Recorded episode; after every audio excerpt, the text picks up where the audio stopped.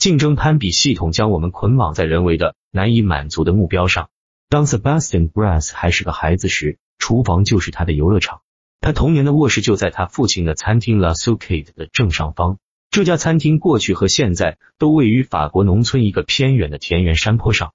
当塞巴斯蒂安长大的时候，La Soucade 有两颗米其林星。塞巴斯蒂安一心想要帮助他获得第三颗星。一九九九年，La Soucade 被授予第三颗米其林星。十年后，塞巴斯蒂安从他父亲手中接管了这家餐厅。但不久之后，塞巴斯蒂安开始感到不满意。米其林系统不再是他成功的动力，相反，他给他带来了极大的压力，使他不得不遵守一套特定的规则和期望。这是因为它是一个攀比的体系，有竞争的欲望支撑。Brass 在 La Soucade 附近的山上骑自行车时，意识到他需要一劳永逸的退出米其林系统。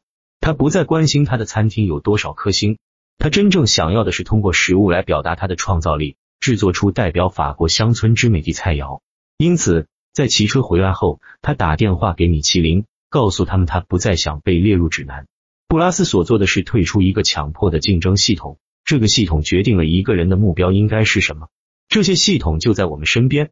以美国的教育系统为例，他对学生的平均分、考试成绩和课外活动设定了期望。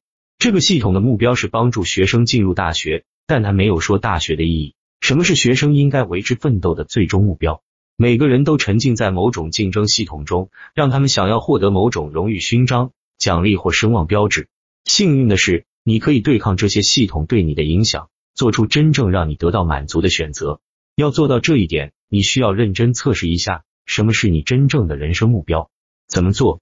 好吧，在做决定之前，试着把自己投射到你的临终前。每个选择都让你感觉如何？哪一个让你在假设的生命尽头感到充实？哪一个激发了遗憾或激动的感觉？在你的脑海中，在为时已晚之前，为自己设立正确的目标，并把自己带到那里。